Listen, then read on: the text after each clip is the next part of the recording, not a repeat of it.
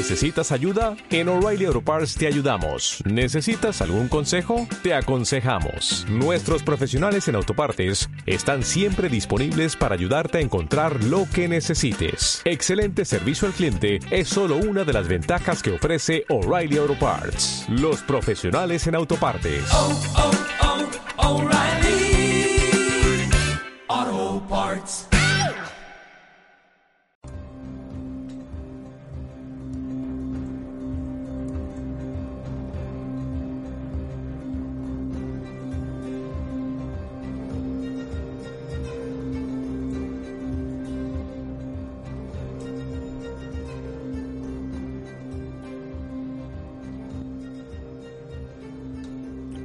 Hola a todos, bienvenidos al episodio número 19 de Pifia en Charlatanería. Este capítulo va a ser el cierre de la primera temporada del renacer de mi podcast, ¿no? Eh, espero que hayáis pasado todos una feliz noche buena y un buen día de Navidad con la gente que os importa y que no os estéis cebando demasiado. Eh, en este episodio vamos a repasar el tradicional ranking que me gusta hacer de lo que he consumido friki durante el año que se nos va.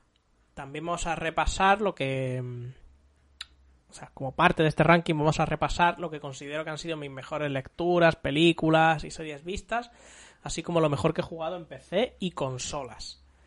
Luego seguiremos con los ganadores de los Game Awards, que si recordáis en el episodio anterior hice mi particular porra de lo que me gustaría que ganara, de lo que pensaba que iba a ganar. Y entonces, bueno, pues vamos a repasar quiénes han sido los ganadores y cuánto he fallado, que será bastante. A continuación pasaré a comentar un poquito mis objetivos frikis para 2023, que van a ser un poquito más contenidos que los del año pasado, para ser más realistas, ¿no? y cerraré el episodio contando cómo quiero que sea la segunda temporada del podcast. Así que nada, no me enrollo en esta introducción ni un segundo más. Dentro audios.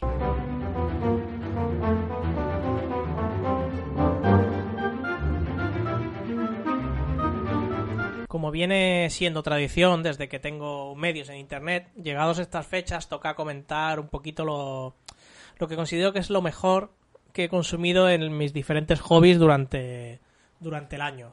Y que son cosas que en mayor o menor medida pues me atrevo a recomendar. Eh, voy a empezar con la parte de los libros, ¿vale? En este caso, eh, sobre libros, quiero sin duda lo que lo que voy a recomendar es la saga entera de, las novelas eh, de The Expanse, ¿vale? La, para quien conozca la serie de Amazon Prime, pues los libros en los que se basa, ¿vale? El despertar del Leviatán es su primer libro, que lo empecé a leer a final de 2021, porque fue regalo de cumpleaños de ese año, aunque realmente lo terminé ya entrado 2022. Eh, de ahí he seguido leyendo sin parar la saga, cierto que he, alterna- he alternado otras cosas entre medias. Hasta. Hasta el sexto libro. eh, corresponde a todo lo que adaptaron en la serie de televisión. ¿Vale? Y bueno, la serie me la vi en su momento conforme se iba estrenando. De hecho, los libros los empecé ya con la serie terminada y cerrada. Y debo decir que es la mejor adaptación que se ha hecho. Una de las mejores adaptaciones que yo he visto de un producto de libro a, a televisión o a cine. Eh, muy fiel, o sea, tiene sus cambios, pero en la esencia es muy fiel en todo. Así que muy contento con la adaptación. ¿eh? Ya me gustaba mucho la serie y al ver que ha adaptado también los libros, más, la, la adoro más, ¿no? La alabo más. Es que está muy bien hecha. Y actualmente acabo de empezar. Vamos, de, hecho, literalmente cuando estoy grabando esto me he leído el primer capítulo el séptimo libro de la saga, El alzamiento de Persépolis. Es el primero que para mí es completamente nuevo, al no estar ya adaptado en la serie. Eh, también mm, me, imagino que para cuando vosotros estéis escuchando esto probablemente ya me lo haya terminado. Eh, porque lo estoy esto lo estoy grabando a principio de mes y esto vosotros lo vais a escuchar a finales. Pero bueno, en cualquier caso. Este es el último libro que está actualmente en español. El octavo está previsto para principios de 2023, si no recuerdo mal. Y espero que el noveno y último de la saga, eh, pues también saliese en 2023, mm, quizás en la segunda mitad o algo así. Más allá de, de los libros de The Expanse, este, este año he leído bastantes libros, concretamente otros 32 libros adicionales a los, a los 6 de The Expanse. Una cifra que eh, desde luego hacía tiempo que no alcanzaba. Estoy bastante contento de haber conseguido sacar mucho tiempo para leer. ¿Vale? Entre estos libros no son todos novelas, ¿vale? Hay también manuales de rol y, y, y recopilación en tomos de cómics, ¿vale? Eh, de estos libros que he leído, quiero destacar el tercer libro de la saga de Takeshi Kovacs, que, que los dos primeros los leí el año pasado y el tercero yo pensaba que no había salido, pero es que realmente como lo publica Gigamesh, que ya no saca los libros a tiendas, sino hay que comprárselo directamente a ellos, pues mm, se me había escapado del radar el tercer libro, ¿vale? Eh, el tercer libro, no sé si he dicho que se llama Furias Desatadas, ¿vale? Para quien esté un poco perdido de qué es la saga de Takeshi Kovac, es lo que Netflix adaptó en las series de, en la serie Carbono Modificado, ¿vale? Que es el nombre del primer libro, Altered Carbon.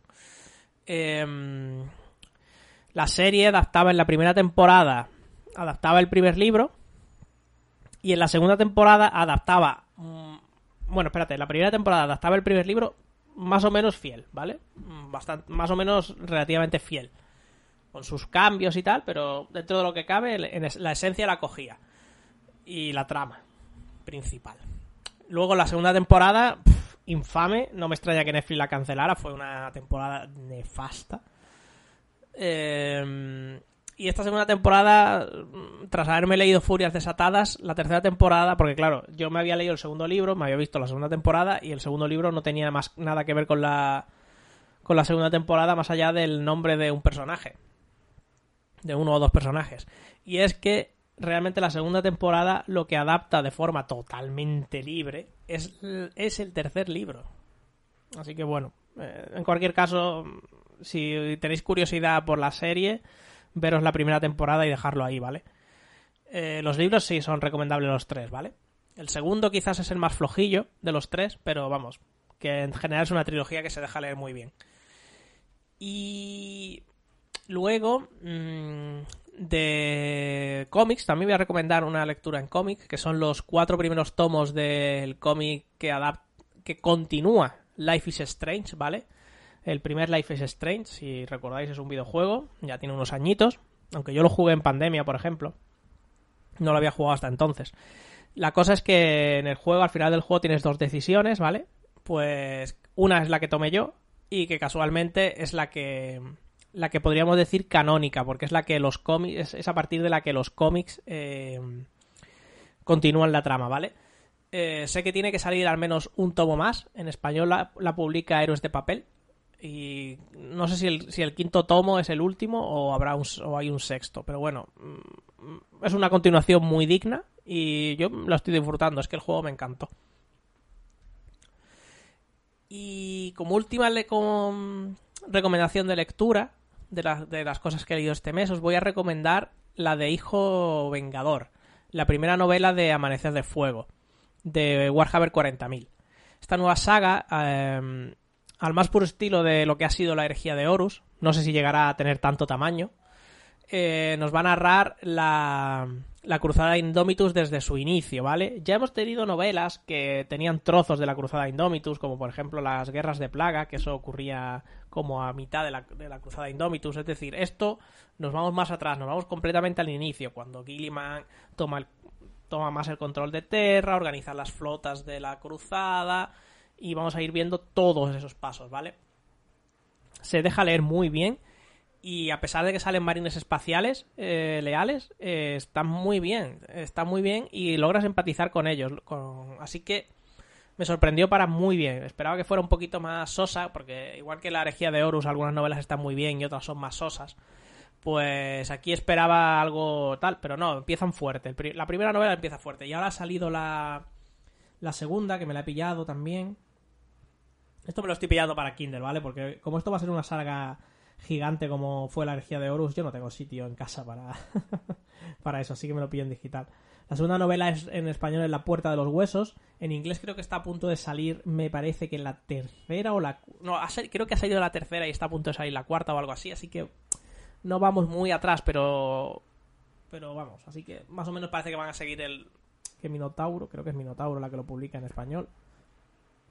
Va a seguir el ritmo, así que qué guay. Y hasta aquí las recomendaciones de libros.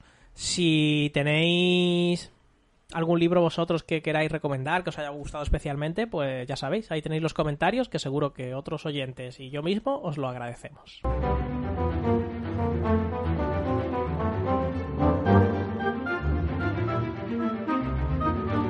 A nivel de cine, este año la verdad es que no he visto demasiadas películas, por aquello de que he preferido leer y jugar más, ¿vale? Eh, al final nuestro tiempo de ocio es limitado, así que había que hacer algún sacrificio en algún sitio. Aún así, mm, he visto algunas cositas que me gustaría recomendar, aunque probablemente ya todo el mundo que le interesa ya las haya visto. Voy a empezar eh, por algo que creo que es completamente obligatorio ver si te gusta Marvel o si te gustan las películas de terror clásicas en blanco y negro. Y no es ni más ni menos que la gran sorpresa para mí del año como parte del universo cinematográfico de Marvel, que fue Werewolf by Night. Esto es más bien o sea, no es exactamente una película, es más bien un mediometraje o pelicorta o como queráis llamarlo, basado en la leyenda del hombre lobo, que mm, adaptada al universo de Marvel, ¿vale? Eh, y la verdad es que mm, tiene una gran calidad y ojalá volvamos a verlos prontos a, los dos protagonistas o tres, podríamos decir tres, como parte de, del UCM. Mm, quizás probablemente con, junto a personajes como Blade o Caballero Luna. Yo creo que formaría un buen equipo, ¿eh? hijos de la medianoche. ¿Alguien ha dicho hijos de la medianoche? Eh, en cualquier caso, dura 40-45 minutos máximo, así que yo os recomiendo que le echéis un ojo. Eh, tal ha sido el éxito de este especial que desde Marvel eh, están pensándose en reestructurar. bueno, perdón, el éxito de, esta, de este especial y la tibia acogida de algunas películas de la fase 4. Eh, esto está haciendo que Marvel se esté replanteando reestructuración en su fase 6, ¿vale? La que empieza el año que viene es la fase 5, ¿vale? Comienza con Ant-Man. Y lo que se está planteando en la reestructuración es hacer más de estos especiales, de estos mediometrajes, especiales de 45 minutos o por ahí, em, en sustitución de algunas series o incluso de películas que quizás eh, quedan no dan para no dan lo suficiente el personaje para dedicarle una peli de dos horas y sin embargo o una serie de seis capítulos y sin embargo eh, en una historia cortita, acotada de 45 minutos o una hora como máximo, quedaría un producto redondo. Entonces, em, yo me atrevo a decir que a productos como Wakanda Forever o Shang-Chi le hubiera quedado muy bien un producto así, ¿eh? Más que la peli larga que nos dieron. Vale. Em, la siguiente peli que quiero recomendar es la de Doctor Extraño en el multiverso de la locura. Es quizás junto a WandaVision, Loki y en menor medida Spider-Man, eh, Sin Camino a Casa, No Way Home, ¿no? Es, creo que sí, creo que recordar que sí. Es quizás las películas que de verdad tienen relevancia en la fase 4, que hacia el futuro, ¿no? Dejándonos, dejándonos ver este Doctor Extraño, el multiverso completamente desatado y presentándonos el tema de las incursiones.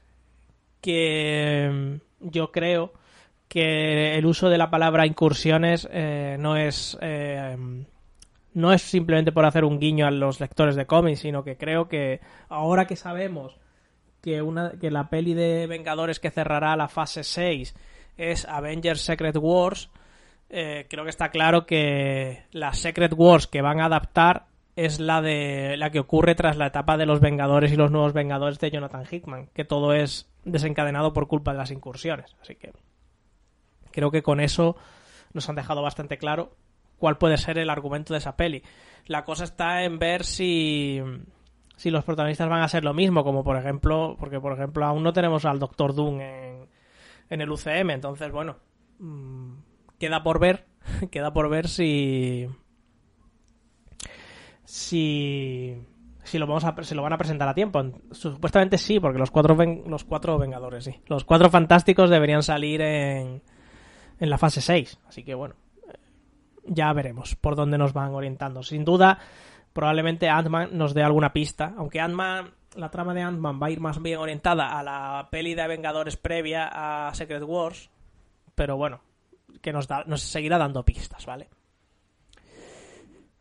Y... Mm, y vamos a salir, aunque ahora después volveré un poquito, un momento al UCM, eh, vamos a salir un momentito, nos vamos a ir un poquito del universo cinematográfico de Marvel. Y, y voy a recomendar la película La abuela, ¿vale? Se estrenó en 2001, hoy en 2001, en 2021, eh, aunque en cine la vi a principios de este año. Em, es una peli de de terror basada en la tensión más que en los sobresaltos y que demuestra las buenas películas que salen del cine español. Yo creo que ya que ya queda lejano, ¿no? Los tiempos en los que el cine español era una mierda, ¿no?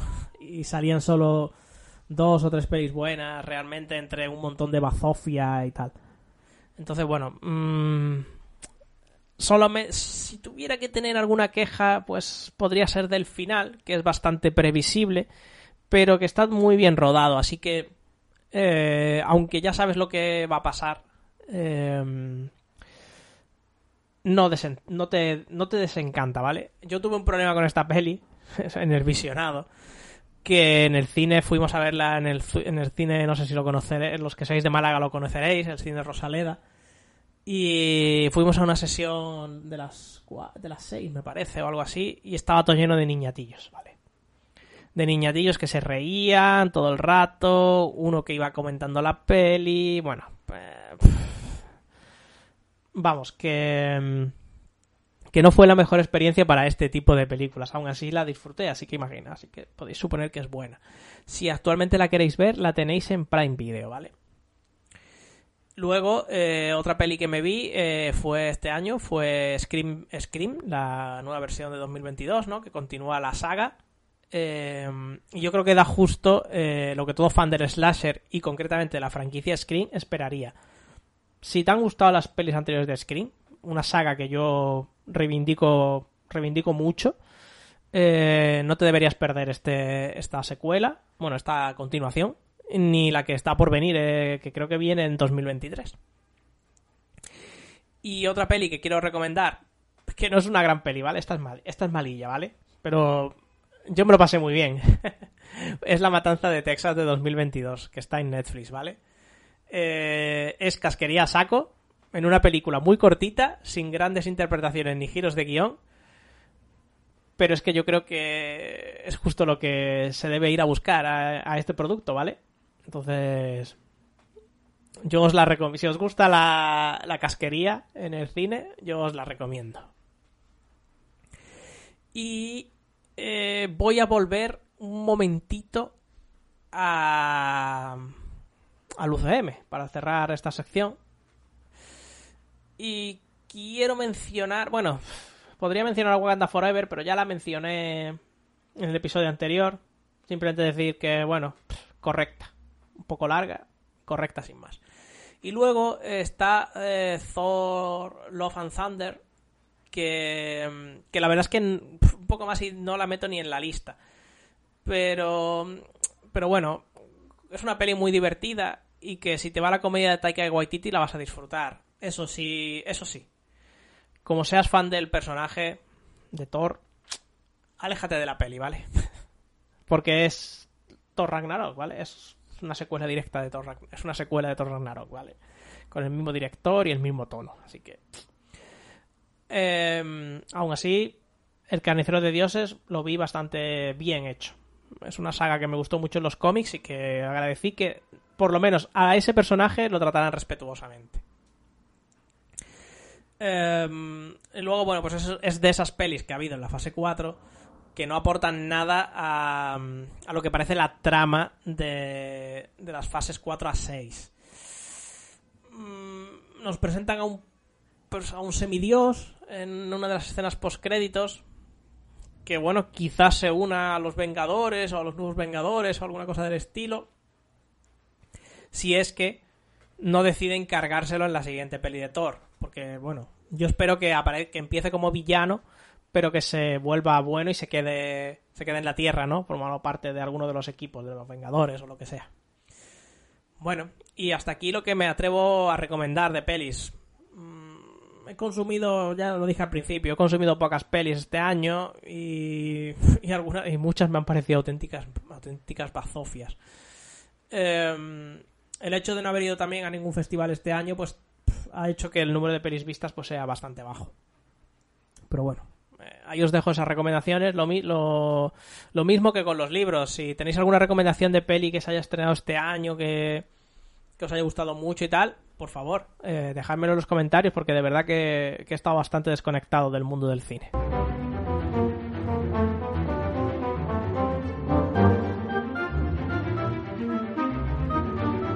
Bueno, vamos ahora con la parte de series. Aquí sí he visto bastantes más series que pelis. Eh, pero bueno, voy a recomendar solo unas, unas poquitas, ¿de acuerdo? Empiezo por, por la que creo que ha sido la, para mí la serie del año, que es Andor, ¿vale? Eh, en Disney Plus, una temporada, em, pero abierta para que haya una segunda temporada, claramente. Em, tenemos espionaje, terrorismo, represión por, la, por parte imperial, mm, la parte más chula de la época de la rebelión reflejada en la serie de la que más espero su segunda su segunda temporada de verdad, ¿eh? O sea, es un... Esto es lo mejor que ha hecho Disney de Star Wars desde que tiene la franquicia. Vamos, es que no me... No, no lo dudo, vamos, en decirlo. Eh, ni Mandaloriano, ni nada. Andor, de verdad, ¿eh? ¿eh? Si os gusta Star Wars, os va a gustar Andor. La otra serie que quiero recomendar es Star Trek Picard, su segunda temporada, eh, también de este año, en Prime Video. Eh, no es tan redonda como la primera temporada. Mm, es menos emotiva, tiene algo más de relleno. Eh, pero bueno, aún así, eh, si te gusta la nueva generación... A ver, si te gusta Star Trek y en concreto la nueva generación, esta serie te va a encantar. Eh, y nos deja todo abierto para la vuelta en la tercera temporada, que se rodó a la vez que la segunda, así que no deberíamos tener ningún problema en verla a principios de 2023, imagino yo. Eh, que además supongo que es la será la será la despedida ya de Picard de, o sea, de, de Patrick Stewart del personaje. Eh, y aquí sí creo con el regreso de, todo, de casi todo el elenco clásico y tal, yo creo que aquí sí sí que van a jugar con nuestros sentimientos y probablemente se nos escape más de una más de una lagrimita.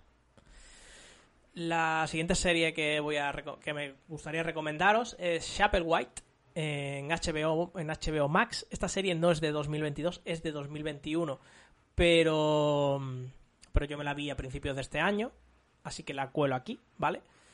Em, creo que empieza más fuerte de lo que termina, pero aún así perfectamente disfrutable de principio a fin. Tiene momentos de tensión muy buenos, una mitología vampírica Lovecraftiana muy bien llevada. Eh, aunque reconozco que el papel de los niños en la trama me ha sacado un poco y es que mm, lo de los niños es muy complicado de gestionar en las series y el director el director tiene que hacerlo muy bien pero vamos aún así muy recomendable como he dicho la tenéis en HBO eh, tardaron en confirmarlo pero habrá una segunda temporada lo que no se sabe es si continuará con los mismos personajes o con alguno de ellos como protagonistas, o si más bien habrá salto temporal y estará enlazado al importante objeto que aparece durante la serie. Ya veremos, no se sabe nada de ella, ¿vale? No se sabe nada de más de la segunda temporada.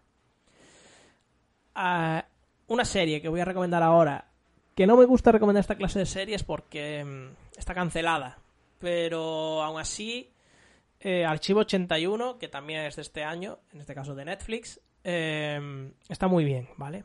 Es terror, bueno, más bien, más bien suspense más que terror, en forma de grabaciones de vídeos que juntan el pasado y el presente.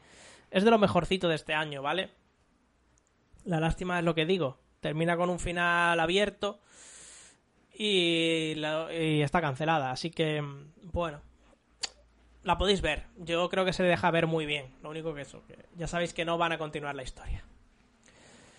Caballero Luna de Disney de este 2022 me ha gustado mucho. Creo que le hace muy buena justicia al personaje, aunque en algún momento a mí me sobra un pelín de humor, pero ya os he dicho que que en general me sobra un poquito de humor en todas las pelis de Marvel que es lo que mejor es lo que mejor considero de Wakanda Forever, que es mucho más seria que todos los productos anteriores. Entonces, bueno, aún así le hace justicia al personaje, ¿vale? Em, aunque creo que le habría venido bien un capítulo más. Uno solo, ¿eh? Porque en el último van súper acelerados. Y... Y creo que poderle dedicar un poquito más a la psique del personaje le habría sentado muy bien a la serie. Aún así, recomendable y espero que el Caballero Luna no se quede solo en las series y salte también al cine. Yo sigo teniendo la esperanza de unos hijos de la medianoche con Blade, con Blade y compañía. Pero bueno, ya veremos. Voy a recomendar ahora una española. Feria, La Luz Más Oscura, de Netflix, también de este 2022. No no he leído que esté cancelada, así que voy a suponer que habrá segunda temporada. Eh, la premisa de la serie es una secta que quiere ir al paraíso eh, y se desarrolla en un pueblo gaditano. Eh, por supuesto, cualquier cosa de sectario, ya sabéis, acaba con muchos cadáveres. y ese es el inicio de la. De, de, yo creo que una de las mejores series españolas que he visto. Pero vamos, así lo dejo, lo digo. Teniendo en cuenta que el grueso de las series españolas han sido muchas veces comedias y que a mí las comedias me cuesta un montón que me entre alguna. Eh, pero vamos, de todas maneras, es una buena serie de fantasía. Bueno, fantasía urbana, podríamos decir. podemos catalogarlo de fantasía urbana si queréis. Muy recomendable. Yo os animo a que la veáis. Rompenieves, la tercera, su tercera temporada. Sigue manteniendo la calidad de las temporadas anteriores. Mm, se presenta un futuro interesante para la cuarta temporada. Que yo personalmente espero que sea la última, porque creo que tampoco esto puede, puede alargarse hasta el infinito, ¿no? Y tampoco creo que sea una serie tan mayoritaria como para que la alarguen más y más. Así que espero la cuarta temporada. Netflix no ha dicho nada porque aunque la echan en Netflix, en realidad esta no es de Netflix, es de, de, alguna, de, las, de alguna cadena de televisión norteamericana. Eh, su cuarta temporada está asegurada. Queda por saber si será la última o no y si mantienen el nivel o qué. Eh, voy ahora a mencionar miércoles, ¿vale? De Netflix. Mm,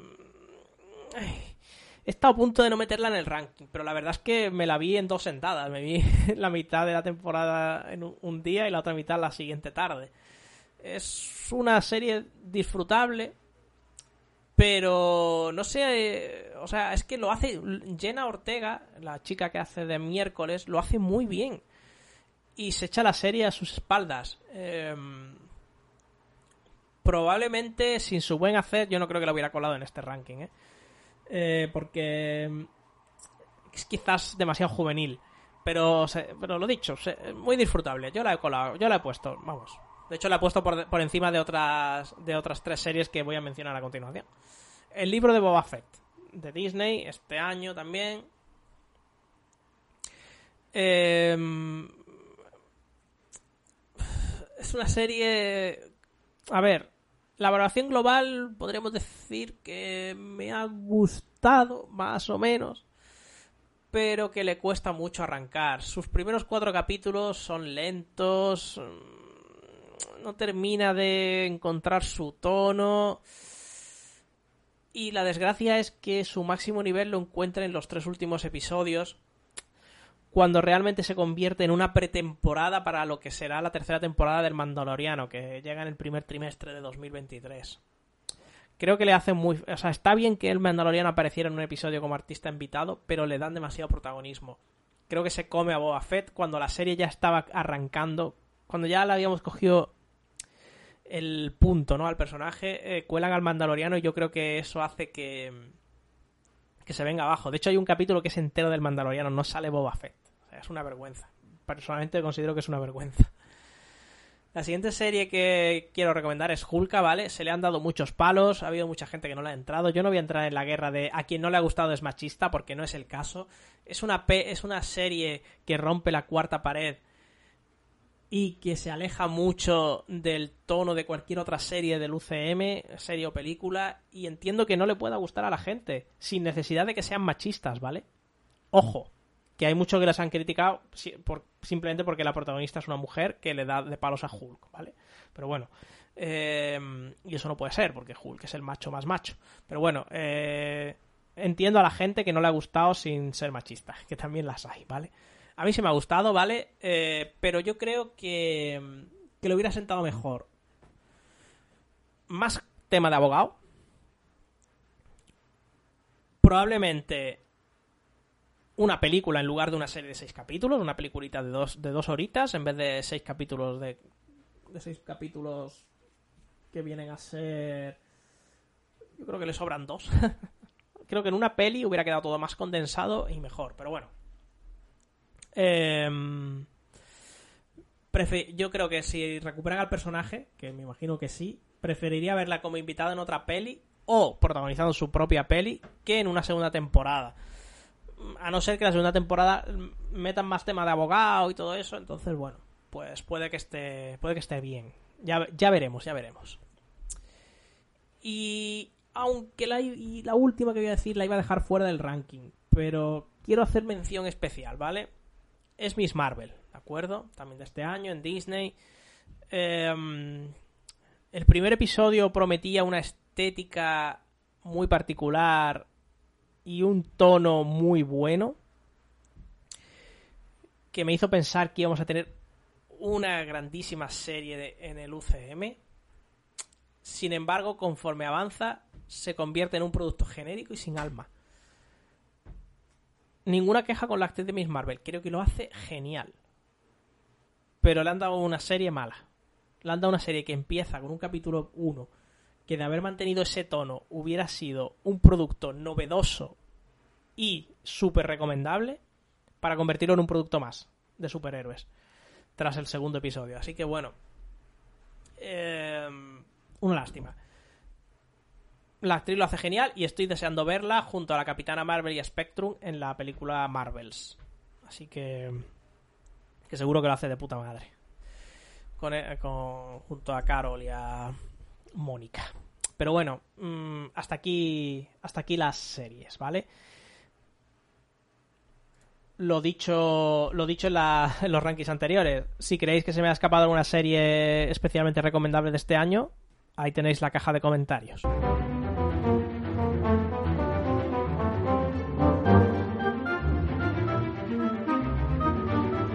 Bueno, la parte del ranking de videojuegos va a ser súper rápida, ¿vale? Porque ya en el capítulo anterior, el número 18, comenté, el que sería mi ranking de videojuegos a la vez que hacía los Game Awards. Mm, y ahora otra vez vamos a hablar, y en la siguiente sección del podcast voy a hablar de los ganadores de los Game Awards. Y seguro que van a haber comentarios con los que yo quería que ganaran y los que yo pensaba que iban a ganar. Así que sería repetir la parte de los videojuegos en el capítulo anterior y en este y en este en dos secciones. Así que esta sección del ranking de videojuegos súper rápida. Solo enumero los juegos de mayor a menor que me han, según lo que más me han gustado, ¿vale? Eh, voy a decir solamente los cinco primeros, ¿de acuerdo? Eh, que son Xenoblade Chronicle 3, ha sido mi, para mí es el GOTI, indiscutible. Para mí, ¿vale? God of War Ragnarok, Marvel Snap, Leyendas Pokémon Arceus y Horizon Forbidden West. Se queda Elden Ring podemos decir el sexto, ¿vale? De mi ranking personal. Para mí el del Ring mm, es un buen juego de acción-rol, es un mal juego a nivel de historia. Por mucho que el trasfondo sea súper rico y súper elaborado, de hecho yo tengo un, tengo un libro sobre el trasfondo del juego, porque el trasfondo me parece bueno, pero no me parece que tenga buena narrativa. Lo siento, no me parece. La narrativa de los juegos de Front Software me parece una puta basura. Así os lo digo no, y nada me va a hacer cambiar de opinión. Por mucho que luego el trasfondo esté muy bien. El trasfondo detrás del mundo está genial. La historia del juego es una puta castaña. Así lo digo. Tal y como está contado, me parece basura. Y ya está. Hasta aquí el ranking de videojuegos, ¿de acuerdo?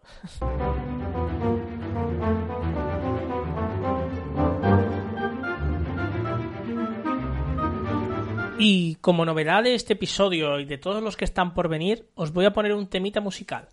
Que he contratado una licencia de arlit.io de cara a la segunda temporada del podcast y a los vídeos que me gustaría sacar en, en YouTube durante los próximos meses. Y esta licencia me permite usar música en cualquiera de mis. Bueno, de mis redes. Al final, de mis redes sociales, canales y demás. Así que nada, os dejo con ello. El tema que vais a escuchar es típico de esta época, un tema navideño. El artista es Ian Post, con colaboración de Ben Sharkey, y se titula The 12 Days of Christmas, los 12 días de Navidad.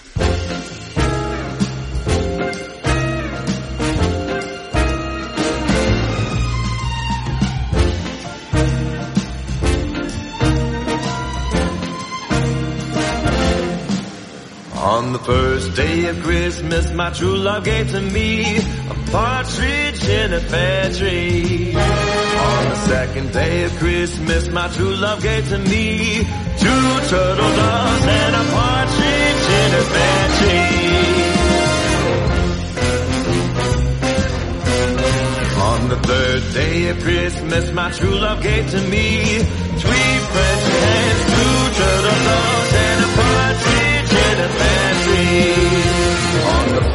day of Christmas, my true love gave to me four calling birds, three French hens, two turtle doves, and a partridge in a pear tree.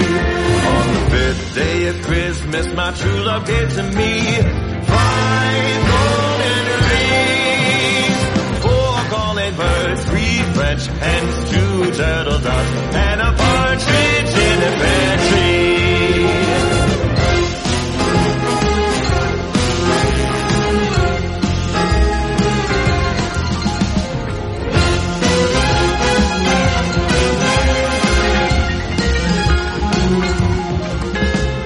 The sixth day of Christmas, my true love gave to me six keys to lane, five golden rings, four golden birds, three French hens, two turtle doves, and a partridge in a pear tree. On the seventh day of Christmas, my true love gave to me seven swans are swimming, six geese to lane, five golden rings, four golden birds, three Hens, two turtle doves, and a partridge in a pear tree. On the ninth day of Christmas, my true love gave to me nine ladies waiting, eight maids a milking, seven swans a swimming, six geese a laying, five golden rings, four golden birds, three French hens, two turtle doves, and a partridge in a pear tree. The tenth day of Christmas, my true love gave to me ten lords a leaping, nine ladies waiting, eight maids a milking, seven swans a swimming, six geese a laying, five golden rings, four calling birds, three French hens, two turtle doves, and a partridge in a pear tree. The day of Christmas, my true love gave to me. Eleven pipers piping, ten lords a leaping, nine ladies waiting, eight maids a milking, seven swans swimming, six geese a laying, five golden rings, four calling birds, three French hens, two turtle doves, and a partridge in a pear day of Christmas, my true love gave to me. Twelve drummers drumming, eleven pipers piping, ten lords a leaping, nine ladies waiting, eight maids a milking, seven swans a swimming, six geese a laying, five golden rings, four golden birds, three French hens, two turtle doves, and a partridge in a pear tree, and a partridge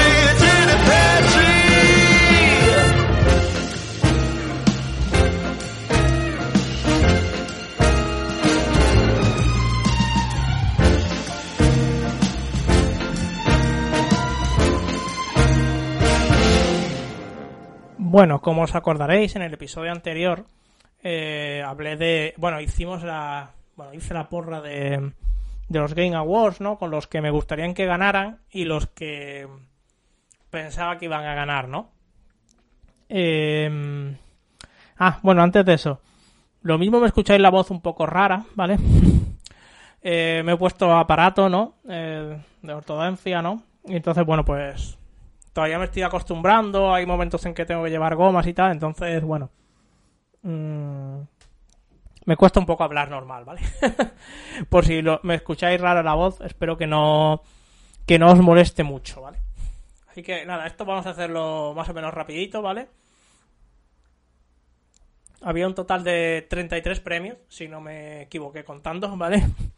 Los vamos a repasar todos rápidamente y vamos a ver eh, cómo ha quedado mi porra, ¿vale? Os adelanto que, bueno, mm, ha, ha sido he tenido bastante más aciertos de los que pensaba que iba a tener. Entonces, bueno, vamos por el orden mismo de, en el que estaban los premios.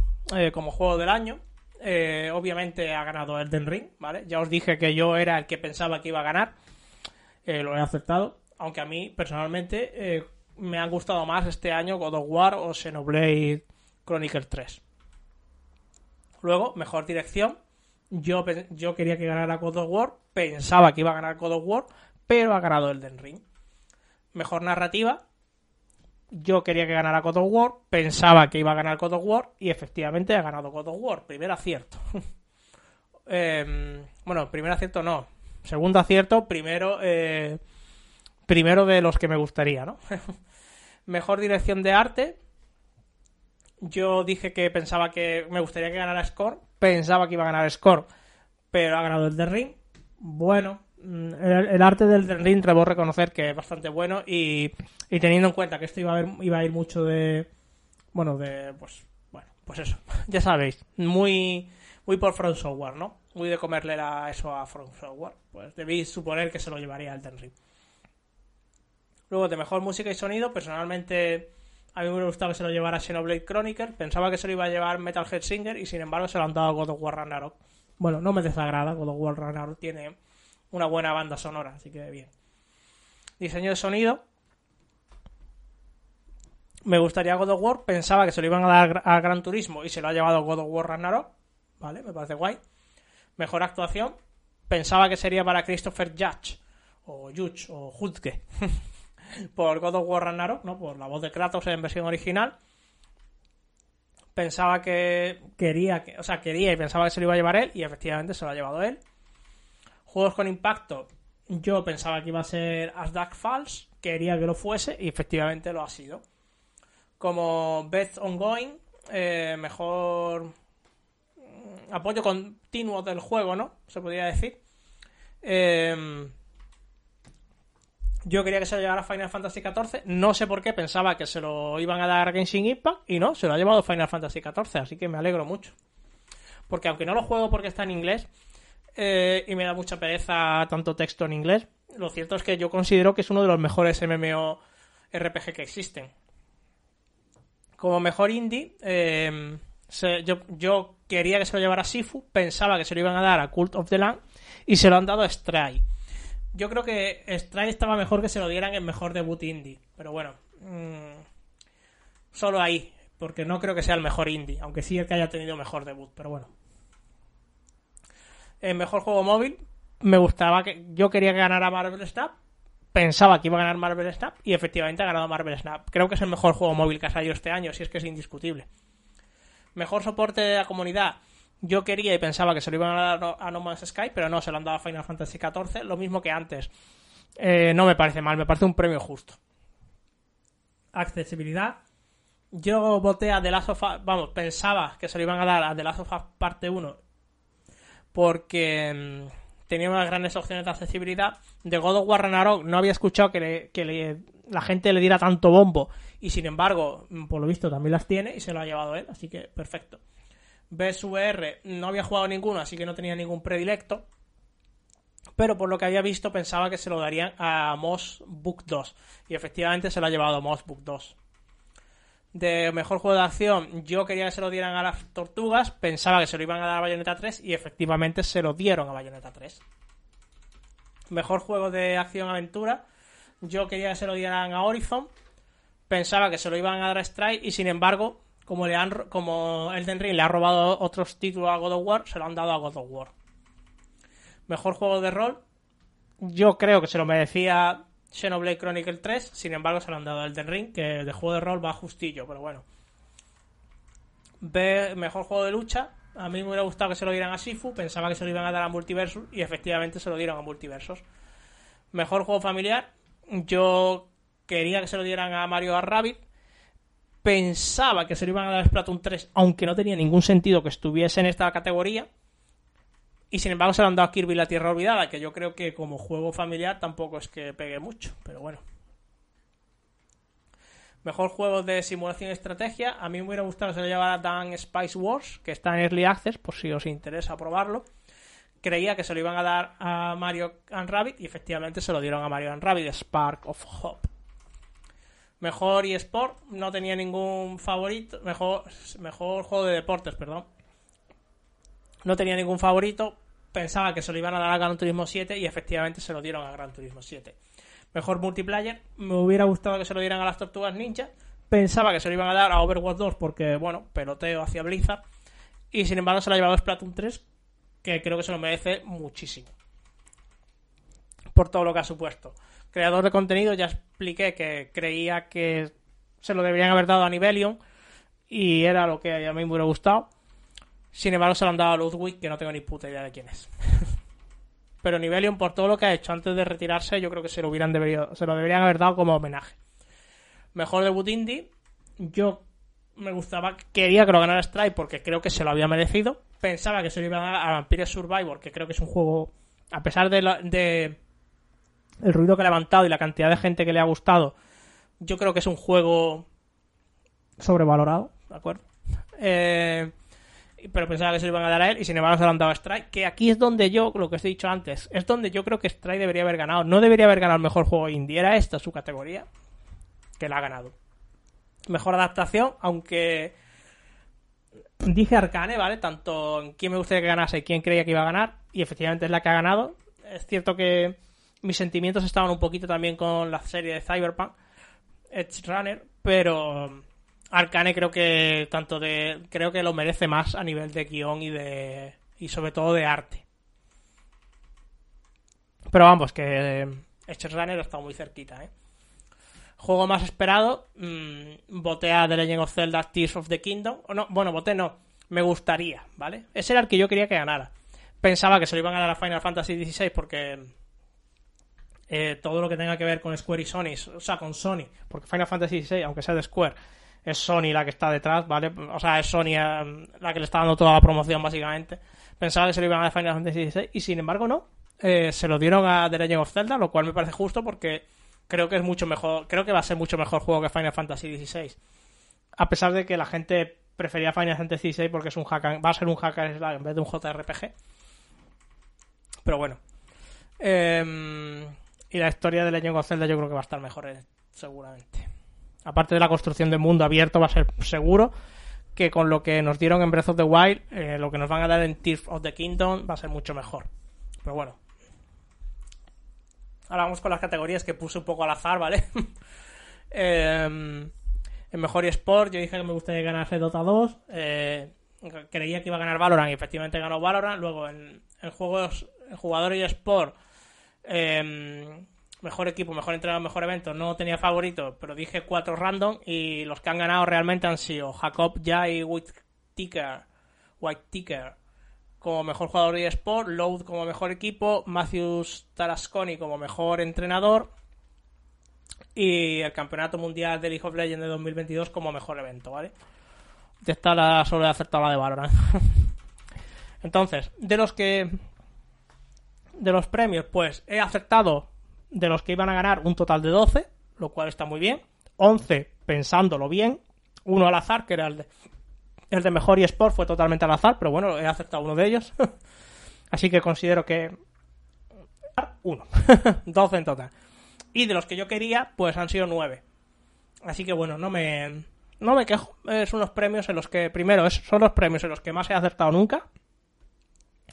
Y segundo, es los premios en los que más de los que, me, de los que yo quería que ganase han ganado. Así que estoy satisfecho. Mm, estos premios me parecen más o menos justos. Y bueno, básicamente con lo que os dije en la sección anterior, el con lo que hemos comentado, lo que me comenté el otro día, en el otro programa más ampliamente, y con lo que he comentado aquí de cuáles eran mis favoritos, os hacéis una idea de cuáles han sido mis juegos favoritos del año, ¿no?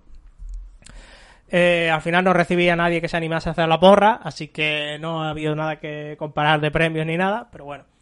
Si queréis comentar qué os han parecido los premios y demás, pues ya sabéis, ahí tenéis libremente los comentarios.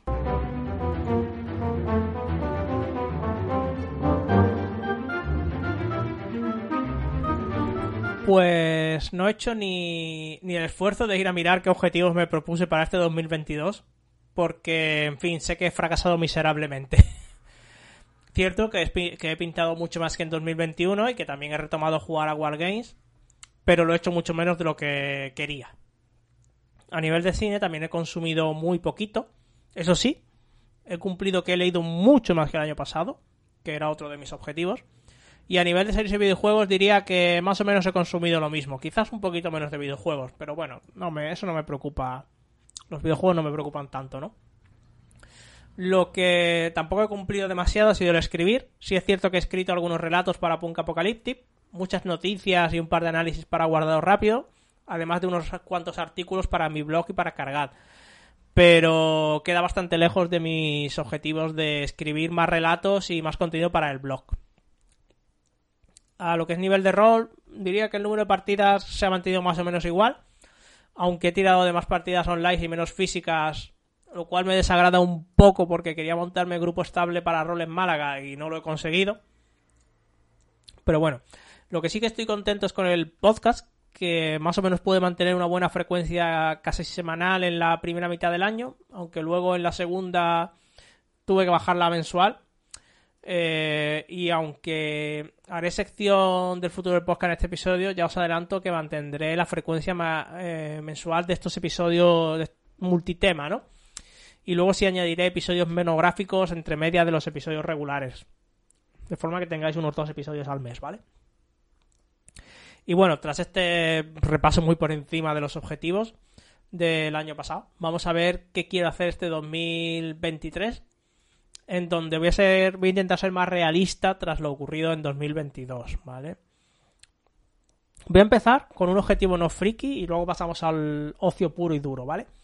El objetivo no friki es bajar de peso, ¿de acuerdo? Necesito perder unos 7 u 8 kilos.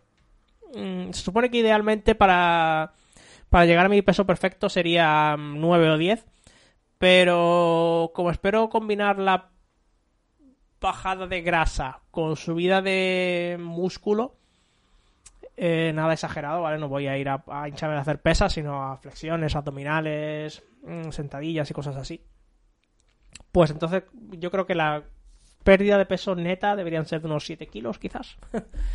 eh, bueno, pero da, da, igual, ¿vale? Ya está, esto es que uno de los objetivos es hacer más ejercicio eh, y comer más sano.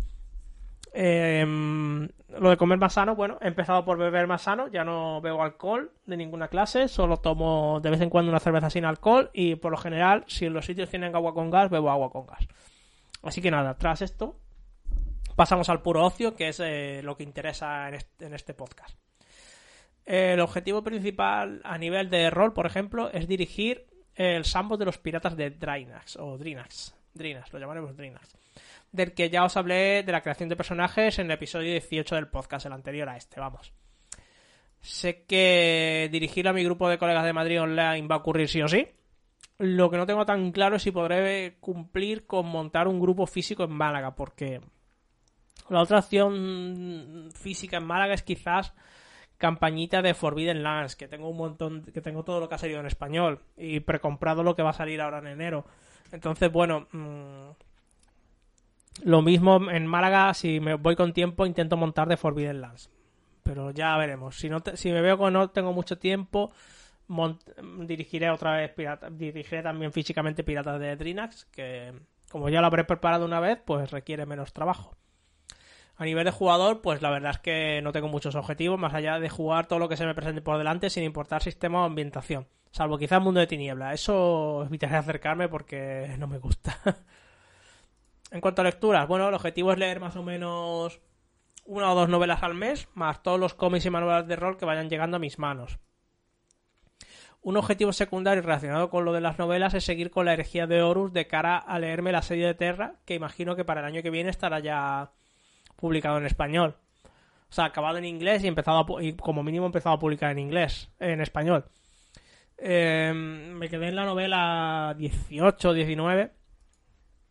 Así que intentaré ponerme al día de esas novelas.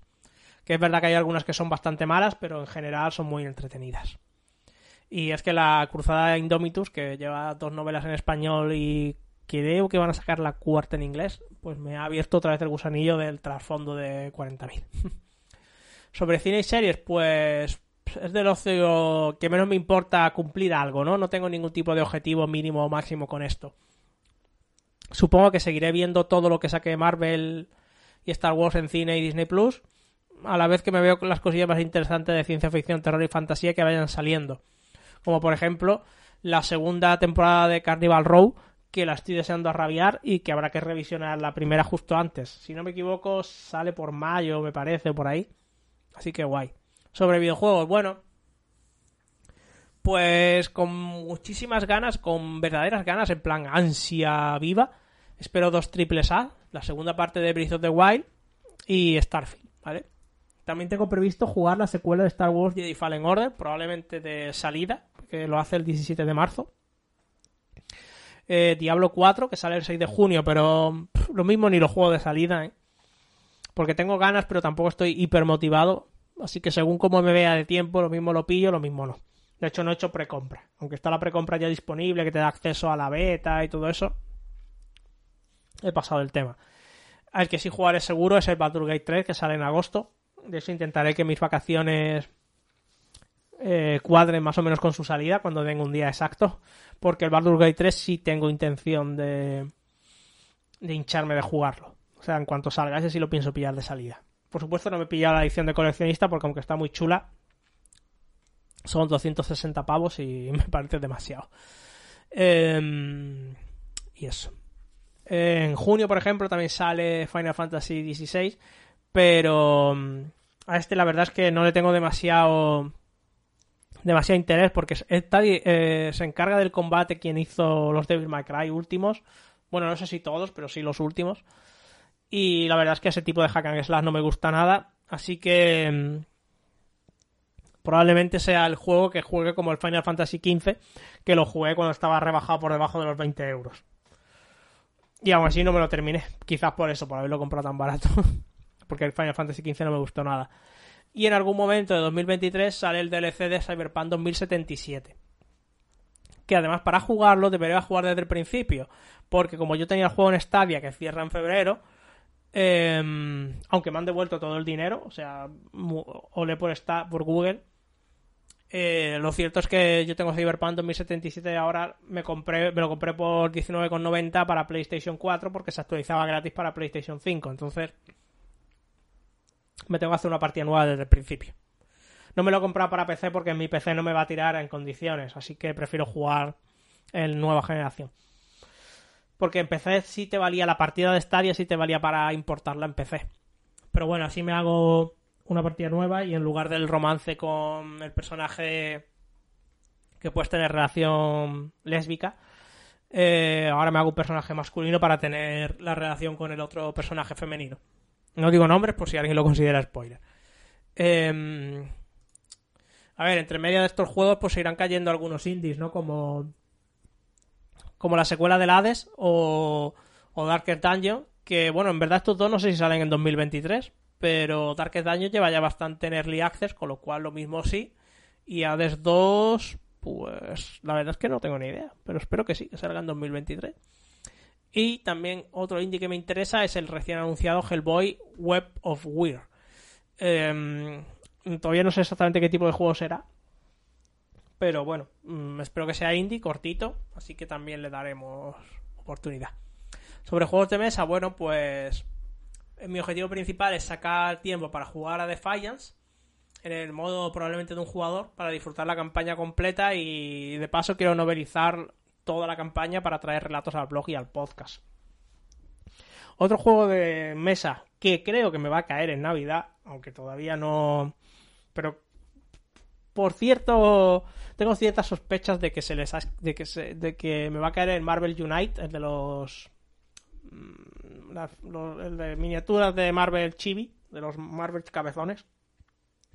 Creo que me va a caer la caja básica, así que lo probaré. Y si me gusta, lo mismo me pillo alguna de las otras expansiones. Pero bueno, ya veré. Eso, eso no lo sé, pero creo que me ha caído ese regalo. que me va a caer ese regalo. A ver, sobre Wargame. Bueno, pues la verdad es que no tengo mucha fe de jugar mucho. Aunque me gustaría darle duro al modo, como mínimo al modo de un jugador de Punk Apocalyptic. A la par que voy a intentar a ver si alguna tienda o club de Málaga me deja hacer demos para el juego y intentar arrancar una pequeña comunidad para hacer campaña, ligas y torneos del juego aquí en Málaga. Porque si no es que al final voy a acabar jugando solamente los torneos de las Freak Wars, quizás el Puncachopo y alguno al que pueda subir de Madrid. O bueno, uno, a lo mejor hacen uno en Sevilla que a ese me, a ese me intentaría acercar. Pero bueno, que eso, que que bueno, que no, que me gustaría jugar más a Punka, ¿vale? Em, relacionado con los Wargames, la pintura, pues bueno, mi objetivo es seguir pintando Punka Apocalyptic. Eh, remataré los pocos idos que me quedan tras el reto de este año. También me quedan unos poquitos de mutardos, que el objetivo es cerrarlos también en 2023. Y, y lo que. Y pintar nuevo de. Pintar nuevo de cara a 2023 sería pintar todos los mercenarios, el resto de la banda del cómic, porque solo me ha dado tiempo a pintar a Paul y empezar a alguno de los demás. Y me gustaría hacer también otra banda. Probablemente sea el quinto race de cara a usar la, subfacción de Fuerte, de Fuerte Tule, ¿vale? Pero bueno, ya eso ya lo iremos viendo. ¿Otro juego de miniaturas? Bueno, pues no tengo muchos más juegos de miniaturas. Eh, bueno, me gustaría, bueno, es mentira, me gustaría hacerme, me gustaría coleccionar de Canción de Hielo y Fuego a los Adorne. Entonces, bueno, si decido al final pillarme algo de Dorne, pues sí, lo pintaré. Lo iré pintando conforme lo pille. Vale. Em, para finalizar con los hobbies, bueno, me gustaría escribir muchos más relatos, como ya he comentado varias veces hoy, lo cual, bueno, vendrá de la mano de dirigir Piratas de Drinas, que pienso novelizar todo lo que juguemos, eh, como recompensa a mis jugadores por jugar y como tributo recuerdo, ¿no? De la campaña. Lo que juega de falla, lo que juegue de campaña de punka, si es que llego a jugar a algo, de alguna campaña aquí. Entonces, bueno, pues todo eso quiero que dé lugar a relatos. Y luego, em, junto a esta escritura de relatos, me gustaría escribir artículos, relatos y una wiki de mi propio mundo de fantasía. De cara a, hacer de una maldita vez eh, terminar de construir este mundo que llevo tantos años en barbecho, con tantas ideas anotadas, em, de partidas sueltas de rol y todo eso que han ido generando trasfondo, que lo tengo todo esquematizado en notas y tal, pero nunca le he terminado de dar forma y me gustaría dejarlo bien bien diseñado a, nivel de, de world building, ¿no? de construcción de mundo, para poder escribir. Es que mm, no escribo ni dirijo en mi mundo, porque no quiero crear eh, incongruencias por no tener bien definidas las cosas, ¿no? ¿Sabéis lo que os quiero decir? Entonces quiero hacerme mi pequeña wiki, ya me he hecho el, ya me he hecho el mapa, ¿eh? Me he hecho ya el mapita, que lo tengo, me lo quiero, o sea, me he hecho un mapa esquematizado de los reinos y todo eso. Ahora me lo quiero imprimir para tenerlo en, en DINA 3 o si me lo pudieran sacar en DINA 2, tenerlo gigante, un póster gigante, donde yo poder anotar cosas y tal y tenerlo como referencia ahí pegado en la pared. Em, además de, en pectorial, ¿no? Como lo tengo ahora. Entonces, bueno. Mm, a ver si con. si además con. con el libro de Sanderson sobre. sobre escritura narrativa y los cursos que tengo de Literup, que entre uno, entre ellos, uno de ellos es de construcción de mundos. Me. Me hago en unos poquitos meses. me centro en eso. bueno, eso lo lo que vaya escribiendo, bueno, por supuesto, todo lo que todo lo que escriba de relatos lo vais a, lo, mi idea es, leerlo, es, mm, relatarlo aquí en el podcast, así que bueno, estáis informados. Si va bien la escritura, os enteraréis en el podcast porque os iré leyendo lo que escriba.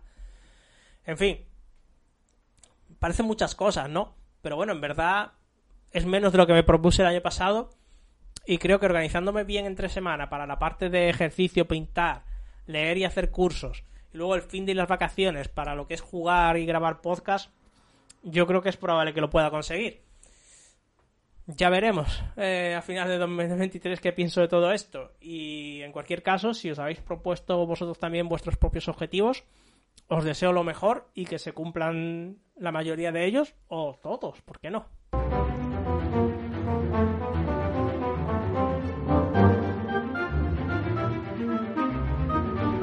Y antes de hablar de lo que quiero traeros para la segunda temporada del podcast y la despedida del episodio, os voy a dejar con otro momento musical. En este caso va a ser una melodía creada por el artista Foster y titulada Christmas Day, Día de Navidad. Al igual que la anterior, eh, puedo usarla en todas mis publicaciones gracias a la licencia que he adquirido de artistlist.io.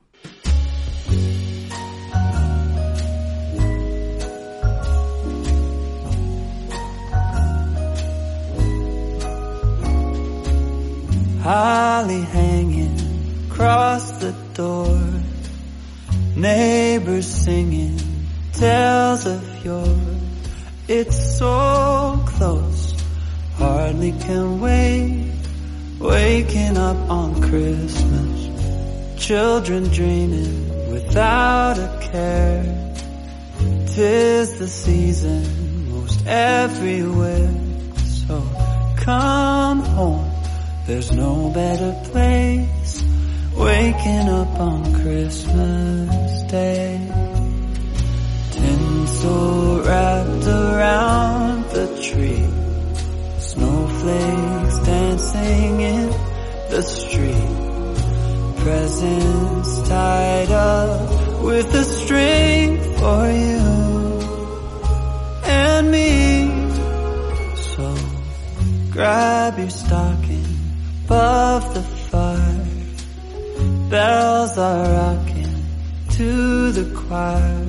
No, nothing else is the same. Waking up on Christmas Day.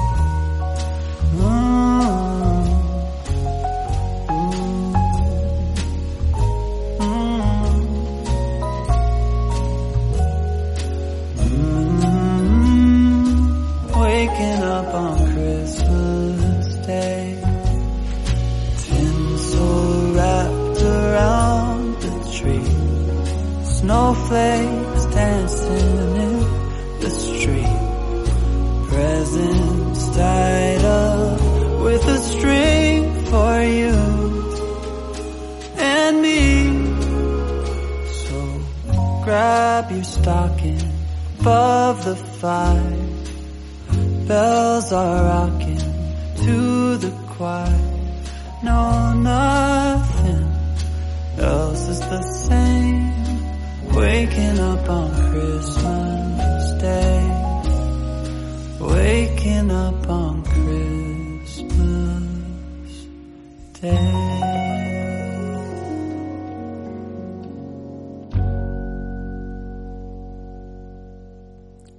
Con este decimonoveno episodio que estáis escuchando, eh, cierro lo que sería la primera temporada del podcast de Pifia en Charlatanería. Es cierto que sería mi cuarta temporada haciendo podcast, pero Ecos del Laberinto preferí borrarlo completamente debido a, a lo irregular de todo el formato, la cantidad de pseudo spin-off que hice dentro del propio podcast eh, y empezar desde cero, ¿de acuerdo? En cualquier caso, Ecos es el pasado y Pifia en Charlatanería es el presente y el futuro. Mi idea para la segunda temporada es mantener una frecuencia mensual para lo que podríamos llamar los episodios regulares, ¿no? Los episodios estándar del podcast. Estos episodios tendrán el formato que han tenido casi todos los episodios de esta primera temporada. Comentaré varios temas de actualidad friki, junto a reseñas, opiniones de los productos que haya podido consumir. De vez en cuando también habrá, como este año, lecturas de relatos, crónicas de partidas de rol y cositas así, ¿vale? Vamos, que podéis esperar lo mismo que hasta ahora. Aunque espero que en cada episodio ir haciéndolo cada vez mejor. Mm, como parte de esto, ha estado lo de adquirir la licencia musical, ¿vale? Esta que he pillado, de artist, artistlist.io.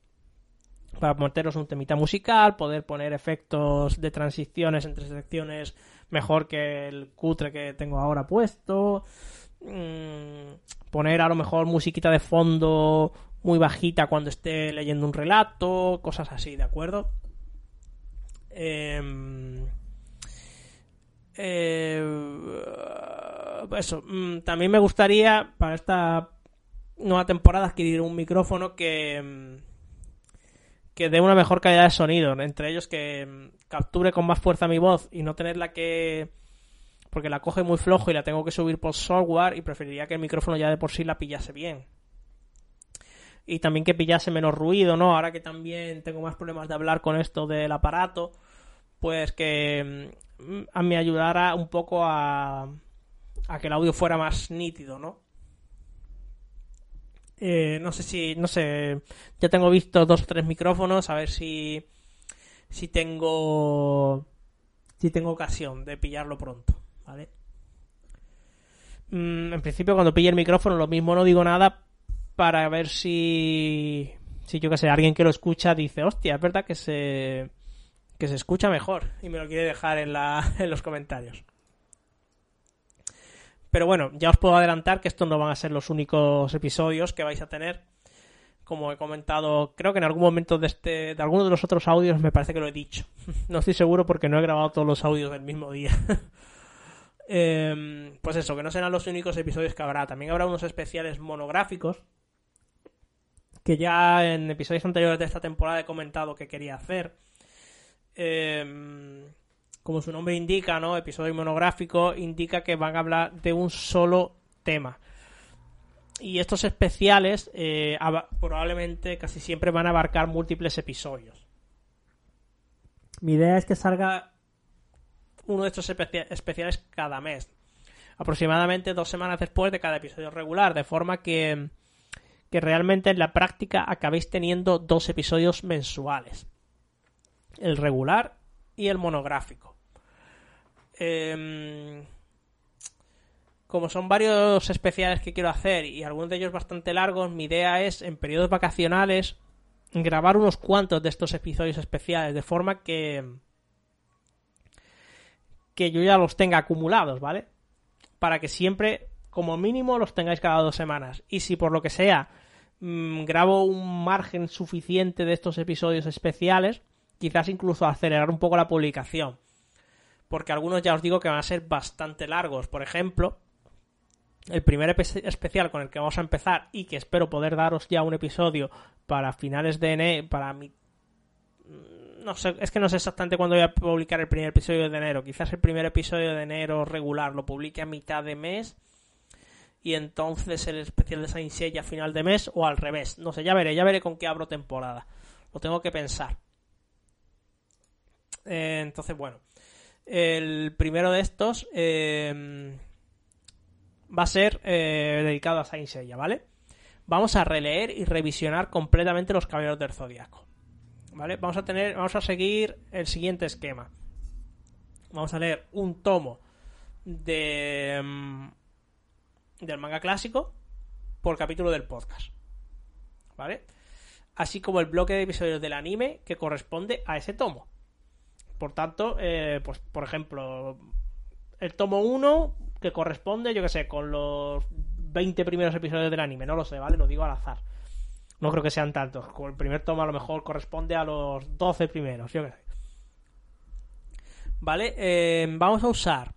Ah, bueno, y voy a complementar esto con pequeños detalles mitológicos sobre los diferentes elementos que nos presenten en cada tomo. Por ejemplo, en el primer episodio, pues nos centraremos probablemente en hablar de la leyenda del Pegaso, la leyenda de Atenea. Probablemente, ¿vale? Eh, y así iremos abarcando todos los mitos griegos, los mitos, especialmente los griegos, eh, que se presenten en cada episodio. En este especial lo quiero complementar junto a la lectura de los tomos de Saintia Show y Next Dimension.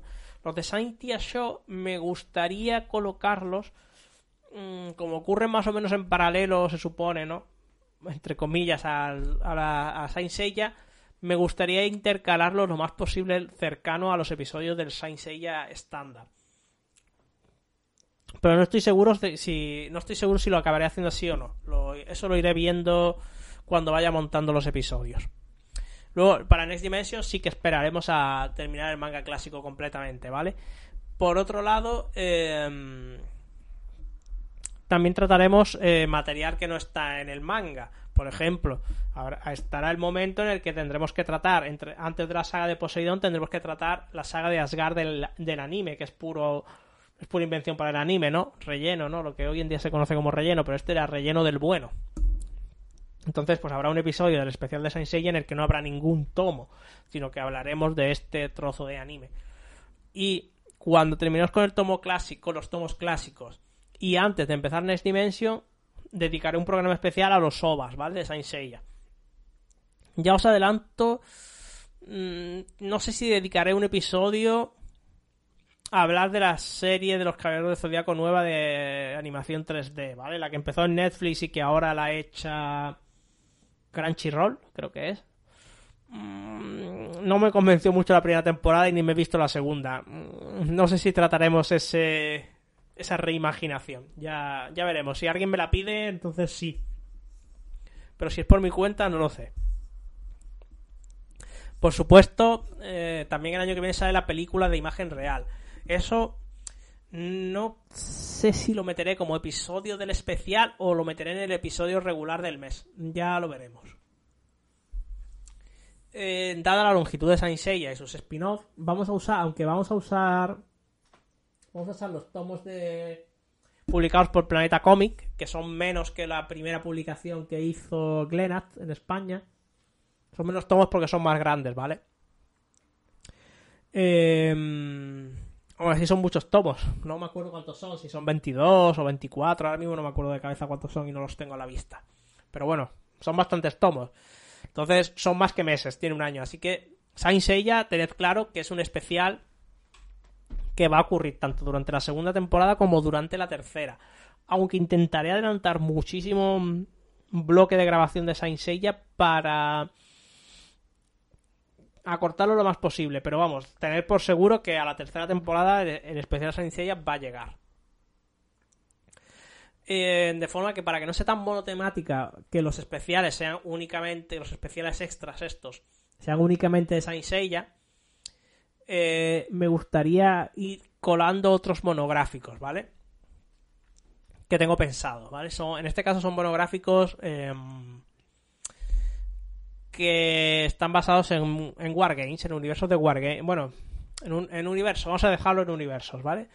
Por un lado, eh, me gustaría durante la segunda temporada que haya monográficos de Punk Apocalyptic en todos sus ámbitos, Wargame, Comic, Roll y puro trasfondo así como monográficos de Infinity. En este caso, solo a nivel de trasfondo, rol y, algo de sus juegos de mesa, especialmente Defiance, Tag Ride y en menor medida Aristella, porque aunque me gusta Aristella, no lo he jugado mucho como para poder. como para poder hacer buenos programas dedicados a Aristella a nivel de juego. Pero a nivel de trasfondo sí intentaré recopilar todo lo que hay de Aristella para ponerlo. Y también me gustaría hacer especiales de, mm, de Warcrow. De todas maneras, eh, como Warcrow a nivel de Dungeon Crawler no sale hasta 2024 y el Wargame llegaría a mitad de nivel de... Bueno, lo presentan en, la Gen, en la Gen Con creo que es donde lo van a presentar, que es en verano. Si no recuerdo mal es en verano. Entonces va a llegar como a mitad de año la presentación, que no sé si la salida. Entonces, bueno, eh, hay poquito material ahora mismo para hablar de Warcraft. Aún así, eh, probablemente cuele un, como mínimo uno o dos episodios de este año. Al igual que con el Saint Seiya, estos monográficos de estos tres juegos van a ocurrir durante la temporada 2 y 3, ¿vale? y tengo material pensado para después de estos especiales que os voy a comentar por encima por si os interesa saber en qué en qué tengo en qué podéis esperar de estos monográficos, pero eso ya serían probablemente para la tercera temporada. Que sería una relectura revisionada con un análisis muy en profundidad de Evangelion. Este me, gustaría hacerlo en la temporada 2, pero no me va, ya, este ya os digo que no me va a dar la vida. Porque le voy a dar prioridad a Saint y a los y a los juegos, ¿vale? A Punka, Infinity y Warcraft.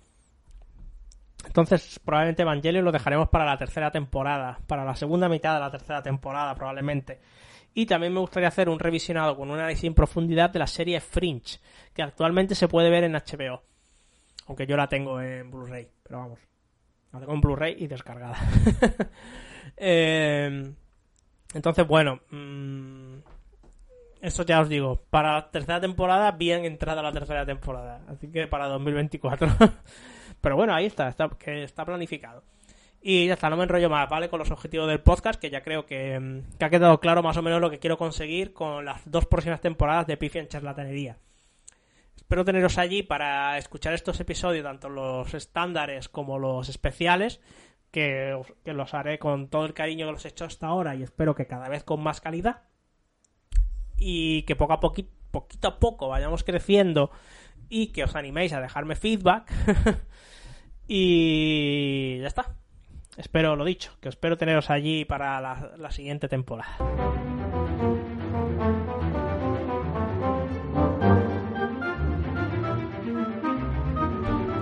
Bueno, y hasta aquí el episodio 19 de Pifia en Charlatanería.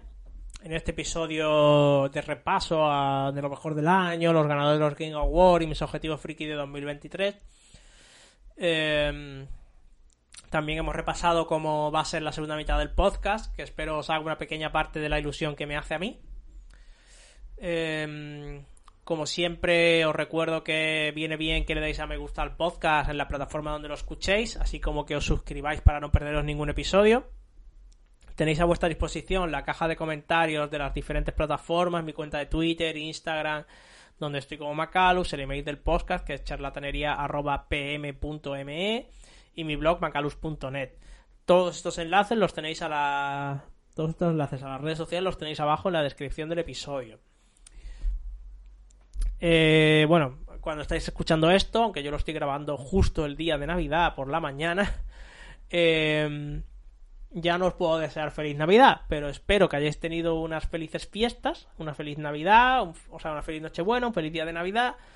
Y esto está siendo publicado el si todo va bien estará publicado el día 30 así que os deseo un buen fin de año una excelente entrada de año que consigáis todo lo que os propongáis y que disfrutéis del tiempo que pasáis con quienes queréis y nos vemos pronto adiós Ah, bueno, eh, que casi se me olvida. Os voy a dejar con I Want You to Stay de Jarin Primark. Para cerrar el podcast con un poquito más de musiquita. Ahora sí, adiós.